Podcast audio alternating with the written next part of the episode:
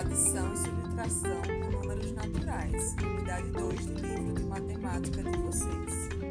Páginas 30 e 31. Vocês vão fazer a leitura de um diálogo de dois colegas que vão fazer um trabalho sobre o Aedes aegypti, certo? E aí vocês vão perceber como a matemática e as operações estão envolvidas em todos os aspectos da nossa.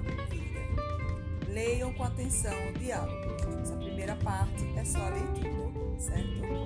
Depois vocês vão resolver a página 32, 32 desculpa, que é mais uma questão interpretando gráficos. Façam a leitura, observe o gráfico direitinho, certo? Sobre a quantidade de agasalhos arrecadados, a quantidade de agasalhos, é, vertical e a, as equipes que conseguiram arrecadar os agasalhos, de A até F. Então, é simples, mas precisa atenção, principalmente para a letra C e D. Por que eu estou destacando essas duas letras? Porque a letra C pergunta qual foi a diferença entre quantidade de agasalhos arrecadados pela, pela equipe que conseguiu mais e a equipe que conseguiu menos doações de agasalhos.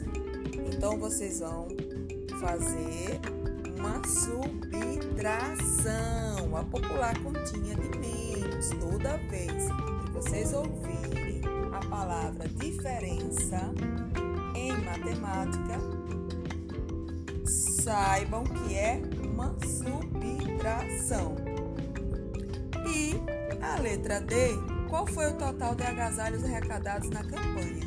Atenção que vocês vão somar de todas as equipes, de A até F. Então a dica é somar em dois em dois. Soma A e B, resultado, mais C, resultado, mais D. Acho que fica mais fácil. Ou em dois em dois, enfim. É, do jeito que ficar mais fácil para vocês. Mas tem que somar todos, certo?